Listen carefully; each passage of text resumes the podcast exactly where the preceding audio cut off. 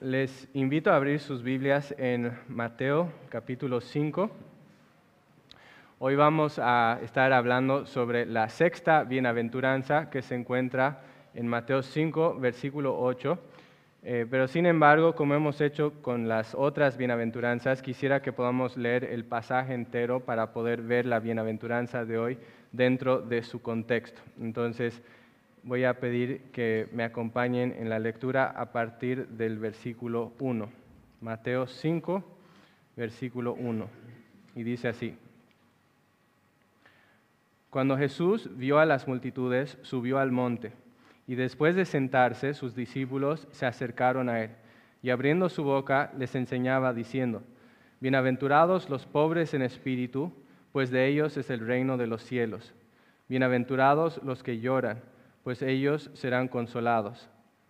Bienaventurados los humildes, pues ellos heredarán la tierra. Bienaventurados los que tienen hambre y sed de justicia, pues ellos serán saciados. Bienaventurados los misericordiosos, pues ellos recibirán misericordia. Bienaventurados los de limpio corazón, pues ellos verán a Dios. Bienaventurados los que procuran la paz, pues ellos serán llamados hijos de Dios. Bienaventurados aquellos que han sido perseguidos por causa de la justicia, pues de ellos es el reino de los cielos. Bienaventurados serán cuando los insulten y persigan y digan todo género de mal contra ustedes falsamente por causa de mí. Regocíjense y alégrense, porque la recompensa de ustedes en los cielos es grande, porque así persiguieron a los profetas que fueron antes de ustedes. Padre amado, te damos gracias por tu palabra. Te damos gracias porque tu palabra es una espada de doble filo que corta, que penetra y que hiere nuestro orgullo, que derriba nuestra, nuestra dureza de corazón, Señor. Y pedimos que esta mañana, Señor, eh, cortes y hieras nuestro orgullo, nuestra dureza. Pero Padre, al mismo tiempo te agradecemos porque tu palabra también es un bálsamo que sana heridas y que levanta al, quebrantado, Señor. Y también oramos que, que, tu palabra haga esa obra sanadora en nuestras vidas. Te damos gracias porque eh, prometes enviar a, tu Espíritu para, eh, para obrar poderosamente a través de tu palabra. Y oramos que el Espíritu Santo haga esa obra profunda en nuestras vidas esta mañana. Todo esto oramos en el nombre de Jesús. Amén. Bueno, como les dije hace un momento, nuestro texto para esta mañana es Mateo 5, versículo 8, que dice, Bienaventurados los de limpio corazón, pues ellos verán a Dios. En la ciudad donde yo nací, que es la ciudad de La Paz, Bolivia, hay un río que va en medio de la ciudad que se llama el río Choqueyapu. Y cuentan que hace muchos años, cuando la ciudad recién se estaba formando, ese río era un, el, río Choqueyapu era un lugar hermoso, era un río que estaba lleno de vida, estaba lleno de, animales y de peces y que los, los animales iban ahí para tomar agua, para refrescarse, también que las personas iban ahí para refrescarse, para bañarse, para tomar el agua cristalina de ese, río. Incluso dicen que había, que podías encontrar pepitas de oro en, la parte de, abajo del, del, río, ¿no? Entonces era un lugar muy hermoso. Pero pasaron los años y todo eso fue cambiando. La ciudad fue creciendo y junto con eso fue creciendo y aumentándose la contaminación de la ciudad. Eh, las personas empezaron a canalizar los desechos de sus casas hacia este río. incluso habían fábricas y las fábricas canalizaban todos sus desechos a este río hermoso. Y entonces el río fue cambiando a lo largo de, estos años. Y si hoy en día ustedes van a la ciudad de La Paz y van a buscar el río Choqueyapu, no van a encontrar un río con aguas cristalinas. Lo que van a encontrar es un río café, marrón, sucio, un río que huele horrible, un río que no, es capaz de sostener la vida y que prácticamente no sirve para nada. porque ha sido totalmente destruido por la contaminación de la ciudad. La contaminación es algo que destruye todo.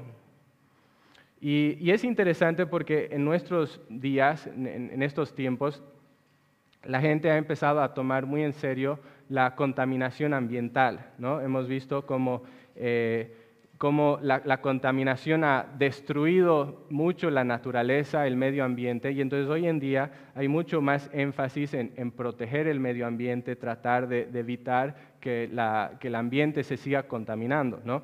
Hemos visto cómo la contaminación ha arruinado la naturaleza y queremos evitar que eso siga avanzando. Y yo mismo debo decirles que, he tenido un poco de cambio en cuanto a eso. Eh, hace unos años vimos un documental que hablaba acerca de cómo los, océanos se estaban llenando de plástico.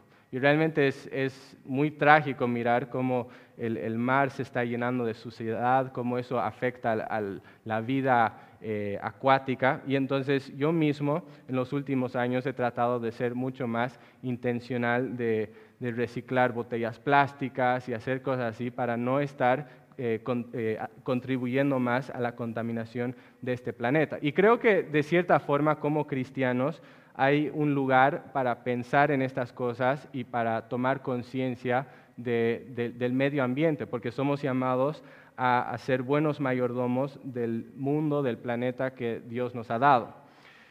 Pero si bien deberíamos preocuparnos por la contaminación del medio ambiente, hay una contaminación que deberíamos tomar con mucha más seriedad, y es la contaminación del corazón. El pecado es un contaminante muchísimo más poderoso que cualquier plástico, que cualquier basura, que cualquier sustancia tóxica. El pecado es, algo que contamina nuestro corazón y es algo que destruye nuestro corazón y lo destruye no solamente en esta vida, sino incluso puede destruirlo eternamente. Y por lo tanto es algo que deberíamos tomar con mucha seriedad. Al, entender el, el, peligro de esa contaminación del pecado en nuestro corazón, deberíamos tomar en serio la importancia de cuidar nuestros corazones y de realmente proteger nuestros corazones. No sea que nuestros corazones acaben como el río Choqueyapu, como algo totalmente inservible y destruido, porque ha sido destruido por la contaminación. Y es acerca de eso que nos habla el versículo de esta mañana.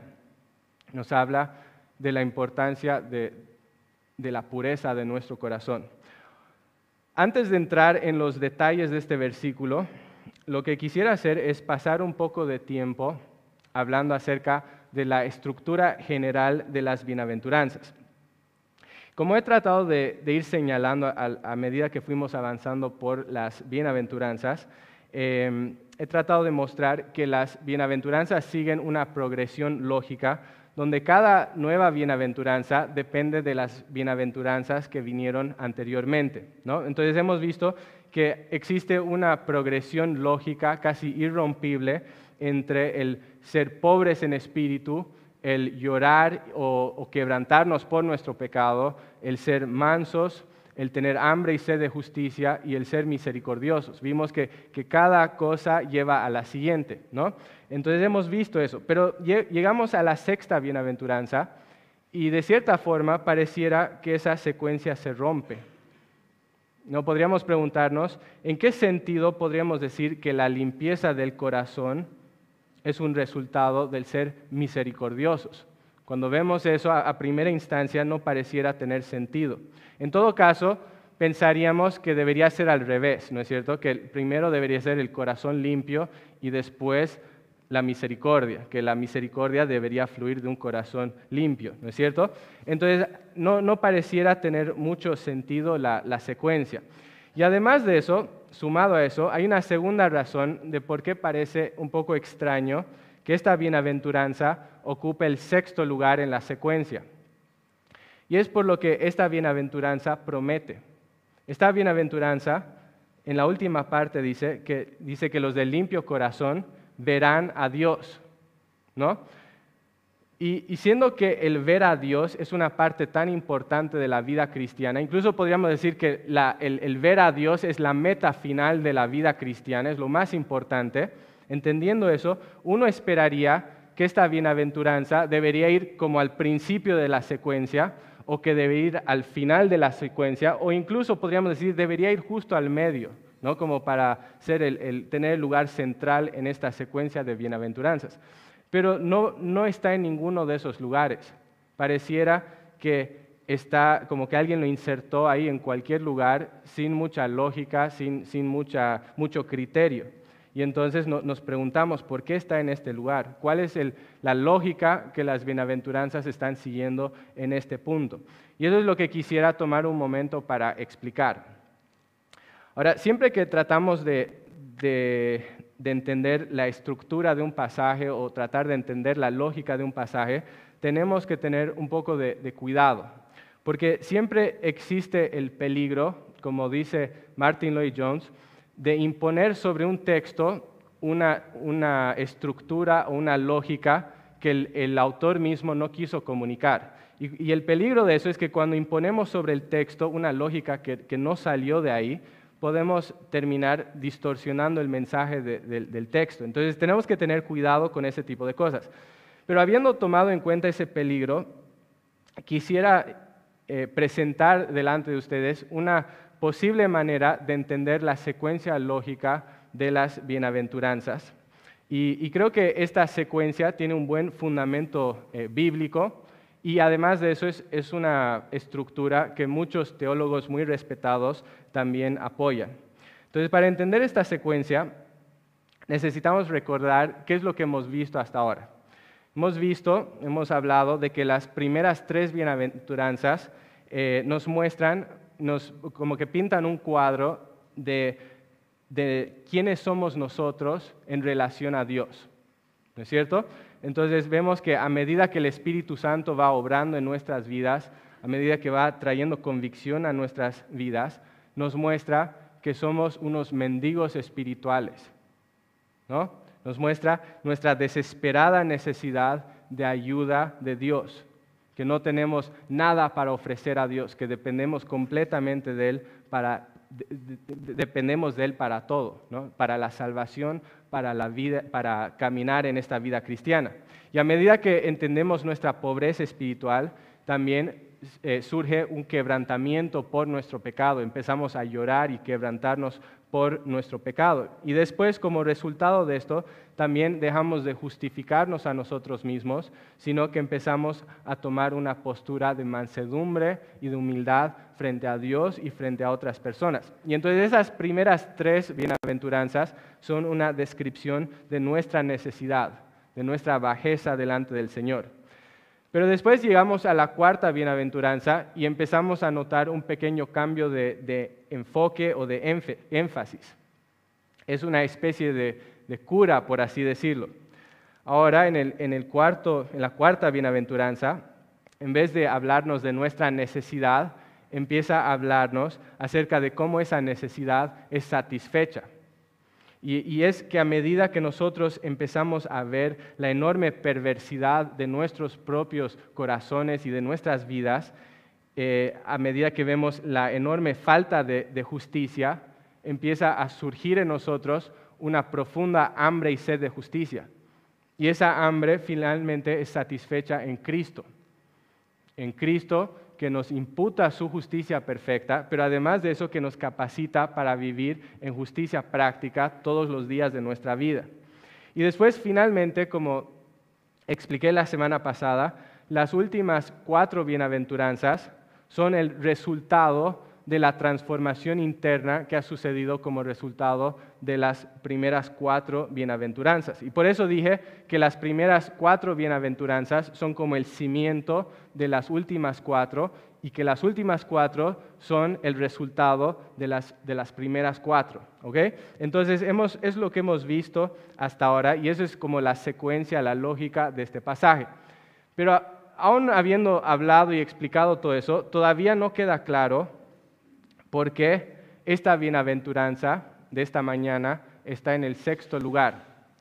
Y para responder esa pregunta, eh, algo que puede ayudar mucho es entender que pareciera haber una correspondencia directa entre las primeras cuatro bienaventuranzas y las últimas cuatro. Y para que se entienda esto, he pedido a mi hija Nicole, que es la artista de la familia, que me ayude a hacer un gráfico donde voy a mostrar la correlación o, digamos la, eh, la, correspondencia entre las primeras cuatro bienaventuranzas y las últimas cuatro. Entonces, aquí vamos a proyectar una imagen.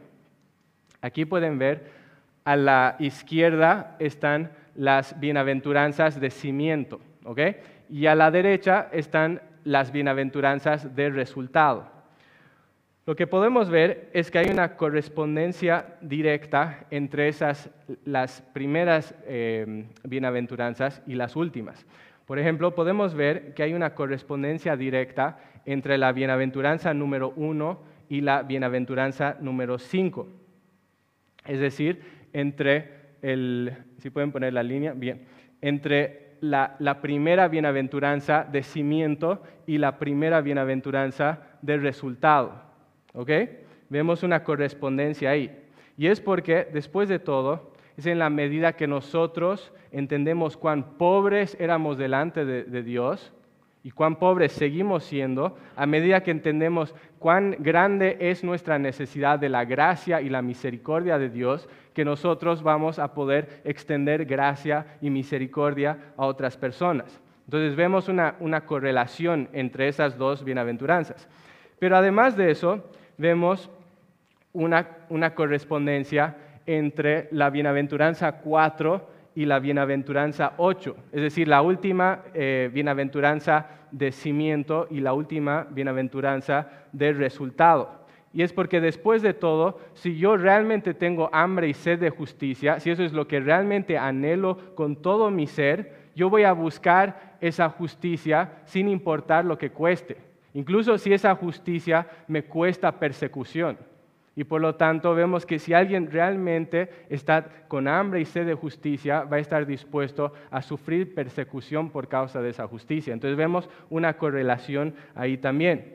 Pero también vemos una correlación entre eh, eh, las bienaventuranzas intermedias. Vemos una correlación entre la bienaventuranza número 3 y la bienaventuranza número 7. Y es porque eh, para ser un pacificador, yo primeramente necesito ser manso. Si no soy una persona mansa, no voy a ser un buen pacificador. Entonces vemos también una correlación, una correspondencia ahí. Pero ¿qué tal con la bienaventuranza que nos toca ver esta mañana? La bienaventuranza de ser limpio o puro de corazón. ¿Hay alguna correspondencia entre la bienaventuranza número 2 y la bienaventuranza número 6. Es decir, hay alguna correspondencia entre llorar por nuestro pecado y ser de limpio corazón. Y pienso que también hay una correspondencia ahí, y es porque después de todo, parafraseando a Martin Lloyd Jones, tu corazón nunca será puro hasta que te des cuenta de lo sucio que es para empezar y te entristezcas, de eso a tal punto que estés dispuesto a hacer algo para que tu corazón llegue a ser limpio y puro. Y por lo tanto, pienso que también en, ese, en, esas, eh, en esas bienaventuranzas también hay una correspondencia. Y por eso, esta bienaventuranza ocupa el sexto lugar porque está haciendo ese paralelismo entre las primeras cuatro y las últimas cuatro. Y esa es la, secuencia lógica que yo veo en este pasaje y que pongo delante de ustedes para su consideración. Y considero que como les decía, que hay un orden lógico en las bienaventuranzas y que en realidad en, la medida que podamos entender ese orden lógico, llegamos a poder comprender cada bienaventuranza individual en una manera más profunda y en una manera más real. Y entonces, por eso les, muestro esto y pienso que es importante entenderlo. Habiendo pasado ya ese tiempo, eh, creo que suficiente tiempo hablando sobre la, secuencia y la, estructura de las bienaventuranzas, quisiera que ahora podamos ir a los detalles de esta sexta bienaventuranza y que podamos responder tres preguntas en base a este versículo esta mañana. Y las preguntas son, ¿qué implica tener un corazón limpio? Número uno. Número dos, ¿cuál es la motivación para tener un corazón limpio? Y número tres, ¿cómo podemos llegar a tener un corazón limpio? Entonces vamos a empezar con la primera pregunta y es, ¿qué implica tener un corazón limpio? El pasaje empieza diciendo que dice, bienaventurados los de limpio corazón. Y hay muchos detalles que podemos resaltar en esa primera frase. En primer lugar, algo que vale la pena resaltar aquí es que a Jesús le interesa nuestro corazón. Que a Jesús le interesa nuestro corazón. Lo que más le interesa a nuestro Señor Jesucristo no son las, apariencias exteriores. Lo que a Jesús más le interesa no es lo que proyectamos hacia afuera. Lo que a Jesús más le interesa no es lo que mostramos a las demás personas. Lo que a Jesús más le interesa es nuestro ser interior. Lo que más le interesa es nuestro corazón, que bíblicamente hablando incluye nuestra mente, incluye nuestra voluntad, incluye nuestras emociones. ¿Se acuerdan cuando Samuel estaba, cuando Dios habló a Samuel, cuando él tenía que ungir al rey David? ¿Qué es lo que Dios le dijo? En 1 Samuel 16, 7, el Señor dijo a Samuel, no mires a su apariencia ni a lo alto de su estatura, porque lo he desechado. Porque Dios no ve como el hombre ve, pues el hombre mira la apariencia exterior, pero el Señor mira el corazón. A Dios no le interesa lo que se, por lo menos no le interesa principalmente lo que se ve exteriormente. Lo que Dios realmente, lo que realmente le importa es lo que somos en el interior. Lo que realmente le interesa es quiénes somos en los rincones más oscuros y más secretos de nuestros corazones, en esos lugares donde ningún ojo humano puede ver. Y creo que eso es un, buen recordatorio para cada uno de nosotros, porque la realidad es que siempre existe el peligro de caer en hipocresía. Siempre existe el peligro de que estemos proyectando una apariencia externa de piedad cuando estamos frente a otras personas y cuando estamos en un lugar como la iglesia, especialmente, de, mostrar una, una apariencia externa de piedad, cuando esa apariencia, esa imagen pública no tiene nada que ver con la persona que realmente somos en el interior. Por ejemplo, cuando como la persona que somos en casa o la persona que somos cuando nadie nos está mirando. Y ese es un peligro que vemos en la Biblia. Los, los fariseos eran expertos en este tipo de hipocresía. Lo único que les importaba a los fariseos era la imagen que proyectaban hacia las demás personas. Lo único que les interesaba era lo que la gente pensaba de ellos. No había en ellos realmente un deseo de honrar a Dios en los asuntos privados de sus vidas. Su, piedad era simplemente un show, era un espectáculo religioso. Y Jesús era capaz de ver todo eso, era capaz de mirar más allá de la máscara que llevaban puesta, era capaz de mirar el corazón. Y es por eso que en Mateo 23 Jesús los reprende y dice, ay de ustedes, escribas y fariseos, hipócritas, que son semejantes a sepulcros blanqueados. Por fuera lucen hermosos, pero por dentro están llenos de huesos de muertos y de toda inmundicia. Así también ustedes por fuera parecen justos a los hombres, pero por dentro están llenos de hipocresía y de iniquidad. Y es porque lo que a Jesús realmente le interesa no es la imagen pública. Lo que a Jesús le interesa es quiénes somos cuando las luces del escenario se apagan y solo estamos nosotros delante de Dios. ¿Quiénes somos en ese momento? Eso es lo que le importa a nuestro Señor Jesucristo. Pero según este versículo, lo que a Jesús le interesa no es solamente nuestro corazón, sino específicamente que nuestro corazón sea limpio o puro. Le interesa la pureza de nuestro corazón. ¿Y qué significa eso? La palabra que aquí se usa para, o que, que aquí se traduce como limpio o puro, es una palabra que comúnmente se usaba para referirse a los metales preciosos. Es decir, cuando un metal era libre de, mezcla con otros metales, cuando era libre de contaminación con alguna impureza, ese metal era llamado puro o limpio. ¿no? Si, si yo les digo, por ejemplo, que les vendo un anillo de oro puro, ¿qué es lo que esperan recibir de mí? Esperan un anillo que sea 100% oro y que no sea 50% oro y 50% lata. ¿No es cierto? Queremos un, anillo que sea 100% oro. Y entonces esa es la, la idea de esta palabra.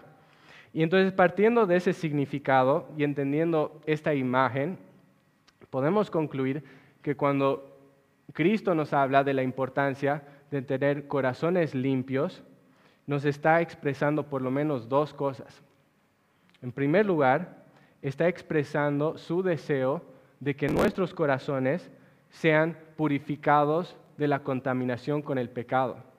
Quiere corazones libres de contaminación con el pecado. Eso es lo primero que está diciendo. Pero en segundo lugar, Jesús está expresando su deseo de que nuestros corazones sean enteramente de Él. Que nuestros corazones sean completamente, íntegramente de Él. Dios no quiere corazones divididos. Dios no quiere que una parte de tu corazón lata y viva por Él y que la otra parte de tu corazón lata y viva por otras cosas que no tienen nada que ver con Él. Dios anhela la devoción completa de tu corazón. Entonces, ¿qué implica tener un corazón limpio? Implica ser una persona que día a día busca ser limpiada de la contaminación del pecado. Y no como un show religioso, no como un espectáculo religioso que simplemente sucede frente a otras personas, sino que eso realmente sea la realidad profunda de nuestro corazón cuando nadie nos está viendo. Pero además de eso, ser limpio de corazón implica ser una persona que vive con una, devoción sin, sin división por Cristo, una devoción sin división por Cristo. Implica que mi vida es enteramente de Cristo. Implica que no estoy vacilando entre dos opiniones, que no estoy con un pie en un lugar y con otro pie en otro lugar, que veo a Cristo como mi mayor bien, como mi mayor tesoro y que como resultado de eso, la pasión de mi vida es conocerlo a Él y vivir cada momento para su gloria. Implica que soy completamente de Él. Eso es lo que implica tener un corazón limpio. Eso es lo que Cristo quiere en nuestras vidas. Y entonces, habiendo aclarado qué es, esa limpieza de corazón y qué es lo que implica esto, necesitamos ahora pasar a la segunda pregunta de esta mañana y es cuál es la motivación para tener un corazón limpio. ¿Cuál es la motivación para tener un corazón limpio? ¿Qué es lo que dice el versículo? Dice, bienaventurados los del limpio corazón, pues qué? Pues ellos verán a Dios, pues ellos verán a Dios. Esa es la motivación para tener un corazón limpio. La motivación es que son ellos, es decir, los del limpio corazón, y nadie más que los del limpio corazón los que verán a Dios. Esa es la motivación para tener un corazón limpio. ¿Anhelas ver a Dios? ¿Anhelas ver a Dios? ¿Anhelas poder caminar de cerca con Dios en esta vida? ¿Anhelas un día poder disfrutar de su presencia en la eternidad? Entonces toma en serio la pureza de tu corazón, porque al menos que tengas un corazón limpio, no verás a Dios, no tendrás ese privilegio de estar con Él en la eternidad. Hace algunos años escuché un, testimonio de, un señor cuya vida había sido impactada muy profundamente por este, este pasaje. Este hombre había estado viviendo en, adulterio, había estado engañando a, su esposa y, había estado ocultando muy bien su pecado.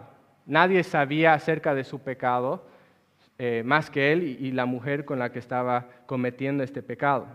Y un día este hombre empezó a leer el Evangelio de Mateo y cuando llegó a Mateo 5.8, leyó este versículo y decía, bienaventurados los de limpio corazón, pues ellos verán a Dios. Y dice que en ese momento sintió una tremenda, profunda convicción de su pecado.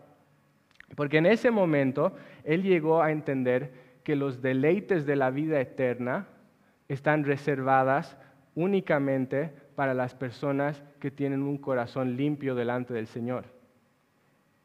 Si él quería tener la esperanza de un día ver al Señor, él tendría que ser limpiado de su inmundicia.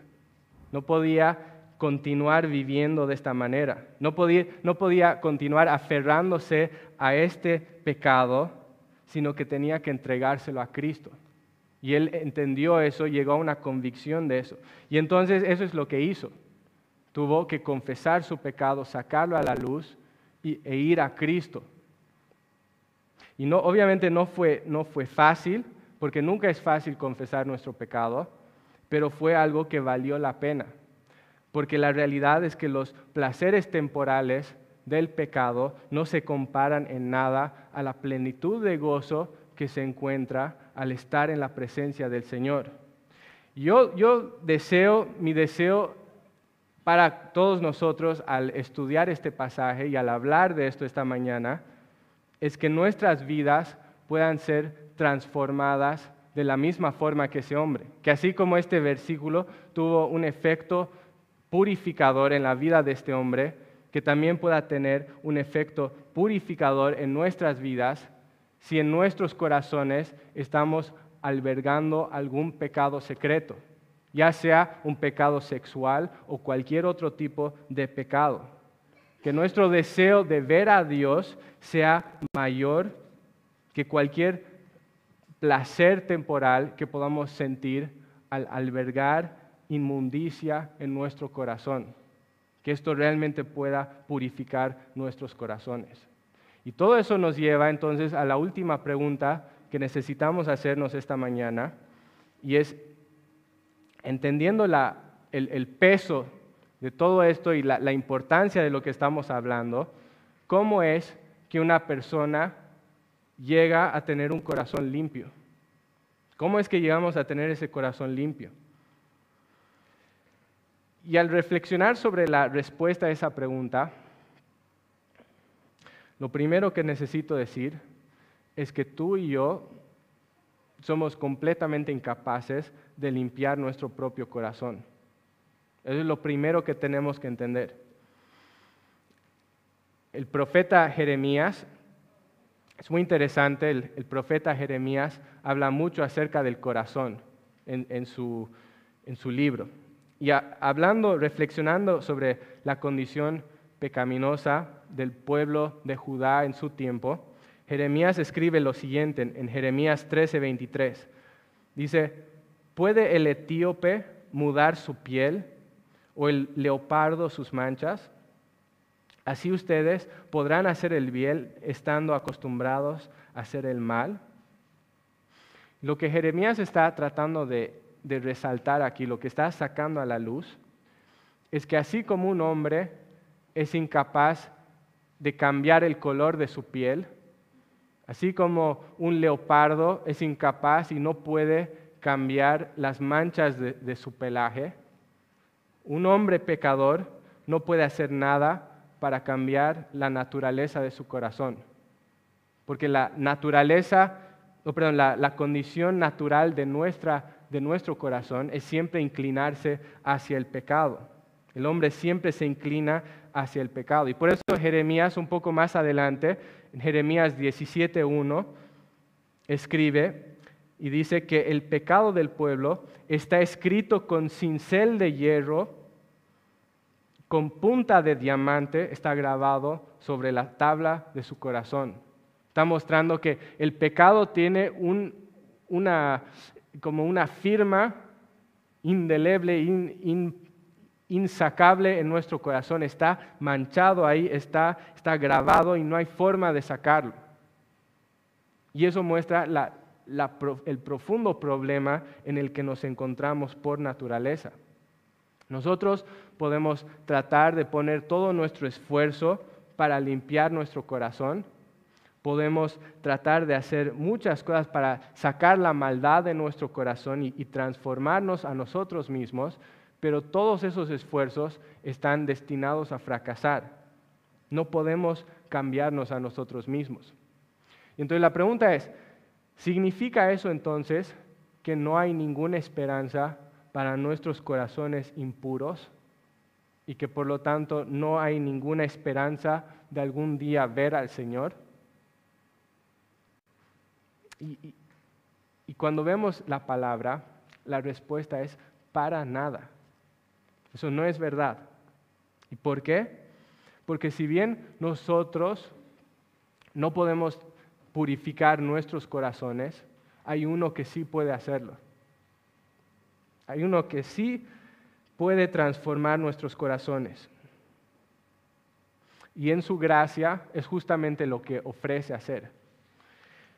El profeta Ezequiel, hablando acerca del, ministerio futuro del Señor Jesucristo, escribe lo siguiente, esto es Ezequiel 36, 25 al 27. Ezequiel dice lo siguiente, entonces los rociaré con agua limpia y quedarán limpios de todas sus inmundicias, de todos sus ídolos los limpiaré. Además les daré un corazón nuevo y pondré un espíritu nuevo dentro de ustedes. Quitaré de su carne el corazón de piedra y les daré un corazón de carne. Pondré dentro de ustedes mi espíritu y haré que anden en mis estatutos y que cumplan cuidadosamente mis ordenanzas. ¿Qué es lo que Dios está prometiendo ahí, en ese lugar, por medio de su profeta Ezequiel? ¿Qué es lo que está diciendo al pueblo? Lo que Dios está prometiendo es hacer por nosotros lo que no podemos hacer por nosotros mismos. Dios promete limpiar nuestro corazón. Y eso es precioso. Eso es justamente lo que Jesús estaba haciendo por sus escogidos cuando derramaba su sangre en la cruz. Estaba purificando nuestros corazones sucios. El, apóstol Juan escribe en el libro de Apocalipsis que Cristo nos amó y nos lavó de nuestros pecados con su sangre.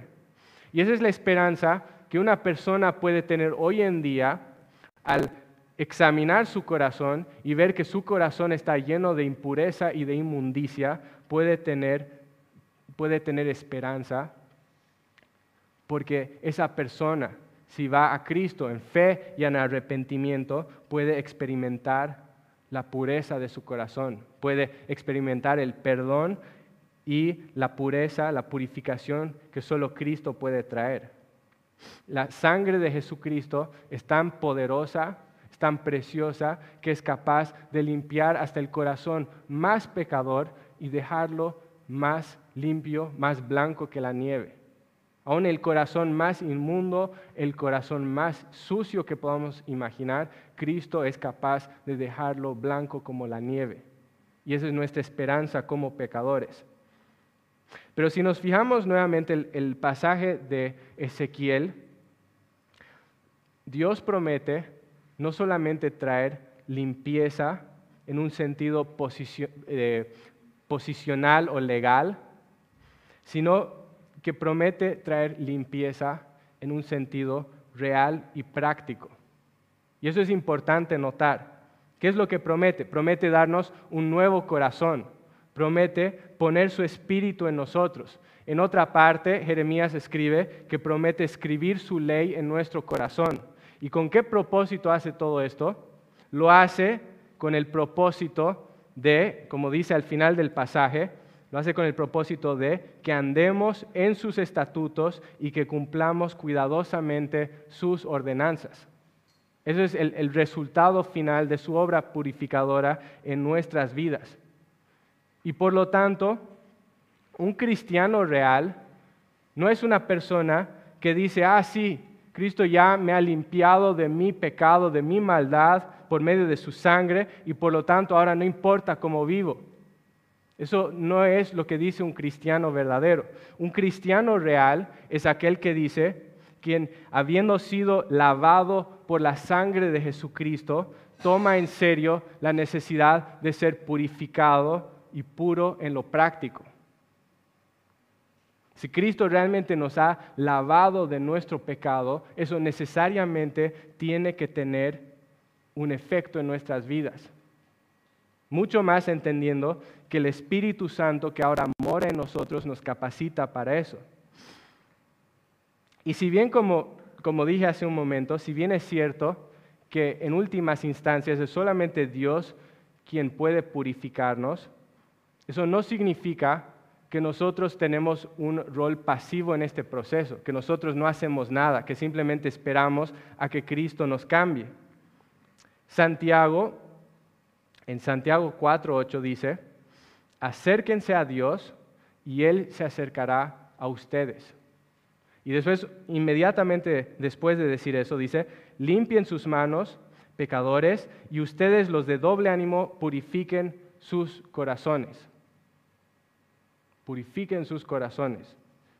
Entonces, si bien en últimas instancias es Dios quien purifica nuestros corazones, quien nos transforma, quien nos limpia, no cabe ninguna duda de que somos nosotros los que tenemos la responsabilidad delante de Dios de caminar de cerca con aquel que es capaz de purificarnos que nosotros tenemos un rol de caminar de cerca con aquel que tiene poder para transformar. Ese es nuestro rol, es nuestra responsabilidad.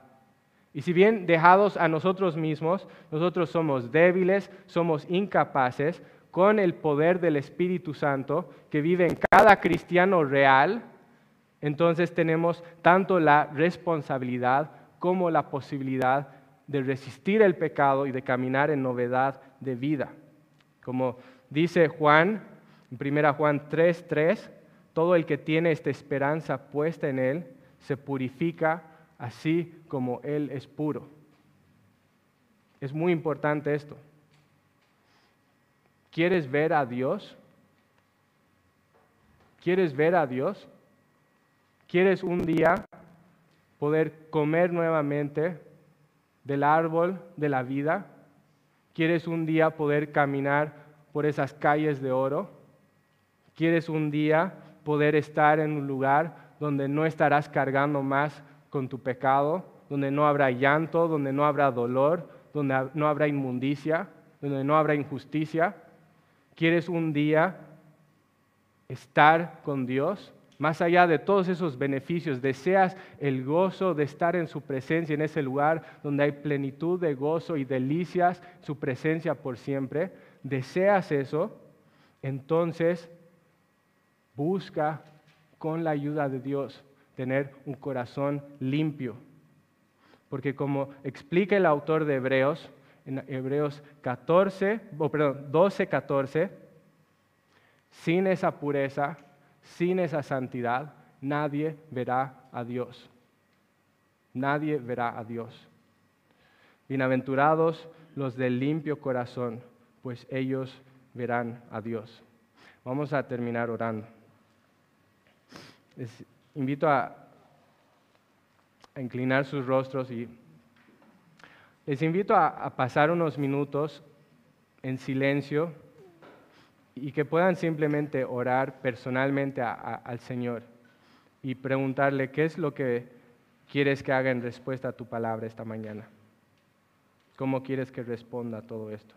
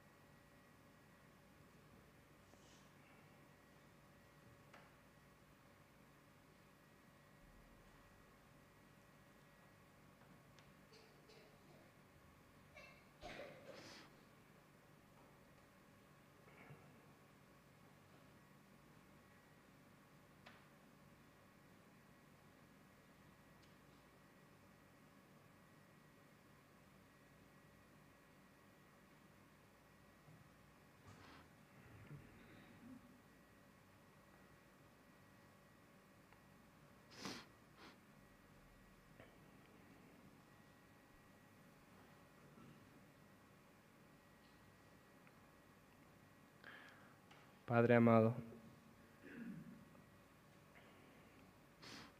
te agradecemos esta mañana por tu palabra y nos apropiamos de la oración de David en el Salmo 51 y oramos, ten piedad de mí, oh Dios, conforme a tu misericordia, conforme a lo inmenso de tu compasión, borra mis transgresiones.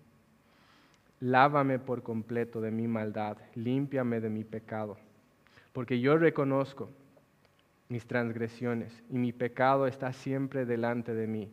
Contra ti, contra ti solo he pecado y he hecho lo malo delante de tus ojos. De manera que eres justo cuando hablas y sin reproche cuando juzgas. Yo nací en iniquidad y en pecado me concibió mi madre, pues tú deseas la verdad en lo más íntimo. En lo secreto me harás conocer sabiduría. Purifícame con hisopo y seré limpio. Lávame y seré más blanco que la nieve. Hazme oír gozo y alegría. Haz que se regocijen los huesos que has quebrantado. Esconde tu rostro de mis pecados y borra todas mis iniquidades. Crea en mí, oh Dios, un corazón limpio y renueva un espíritu recto dentro de mí. Padre, es nuestra oración esta mañana. Todo esto oramos en el nombre de Jesús. Amén.